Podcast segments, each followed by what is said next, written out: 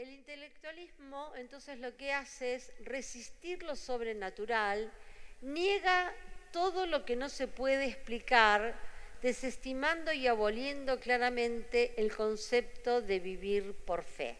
Entonces, si a vos te presentan, te dicen, hacelo por fe, y yo te digo, como te prediqué el domingo ese que te prediqué porque lo tengo vivido, yo quiero que vos conozcas a un Dios tangible, que se te multipliquen las cosas en tus manos, esto me va a mostrar un Dios sobrenatural.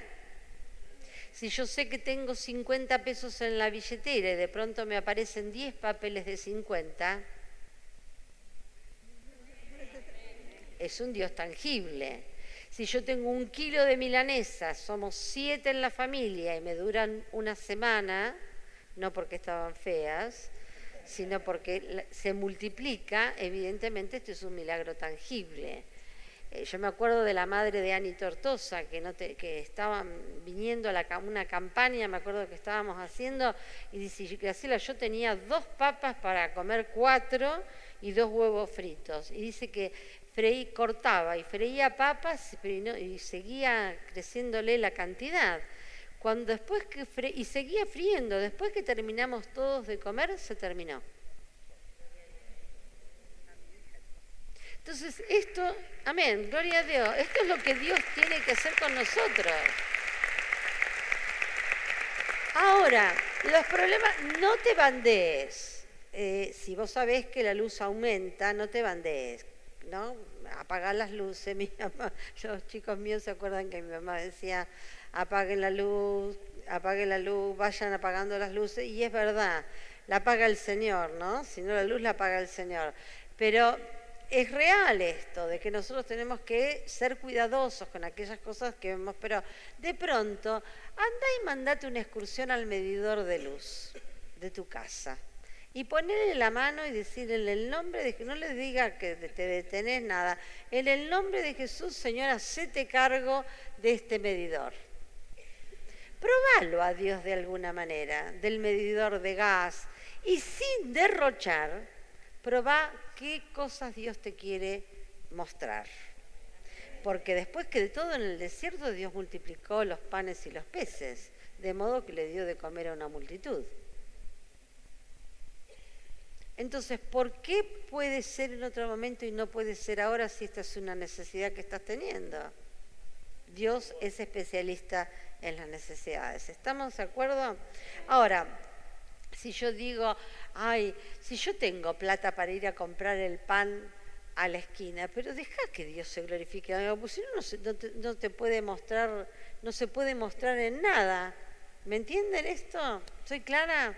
Entonces, esto tiene que ver con esto, cuando dice que niega todo aquello que no se puede explicar, desestimando y aboliendo claramente el concepto de vivir por fe. Ahora, vivir por fe es vivir por mi fe puesta en Dios, trabajando y creyendo que Dios puede hacer un milagro.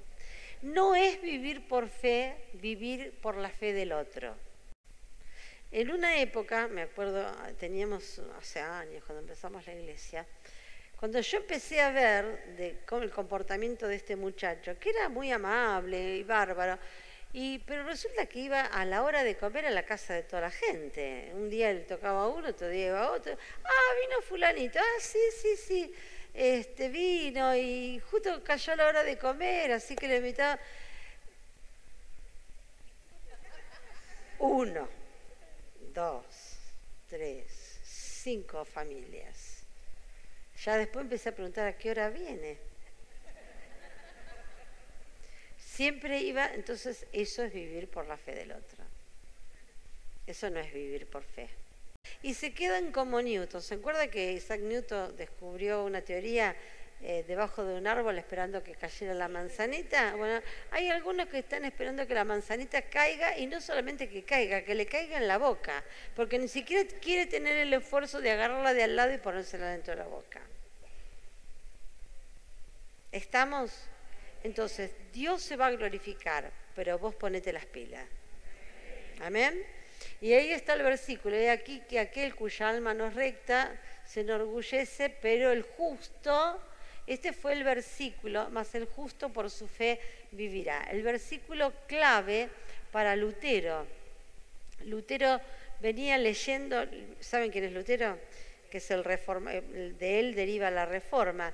Venía leyendo la Biblia, era un cura, un monje, venía leyendo la Biblia y cuando se encuentra con este versículo, le hace temblar absolutamente toda su teoría y sus conceptos, porque él venía de una doctrina católica que es que eh, somos salvos por las obras, que es totalmente lo contrario a lo que nosotros creemos. El justo vive por la fe, no por obras. ¿Sí? Las obras, eh, entonces, ¿qué hago? ¿Tengo fe y no, hago obras? No. Las obras son consecuencia de mi fe. Amén. Quiere decir que yo tengo fe para mí y para otro. Mi fe tiene que eh, traducirse en obras de bien para otro también y de ayudar a otros. Pero también ahí tengo que ser sabio porque tengo no solamente que dar de comer, tengo que enseñarle, como mm, no darle los peces, sino enseñarle a pescar, digamos, ¿no? Eh, tratar de encontrar lugares de capacitación para que esa persona se pueda capacitar de alguna manera para que sea productiva. Amén. Bueno, mm, los veo muy animados con esto, no sé. Y el otro versículo de acá es, porque por fe andamos, no andamos por vista.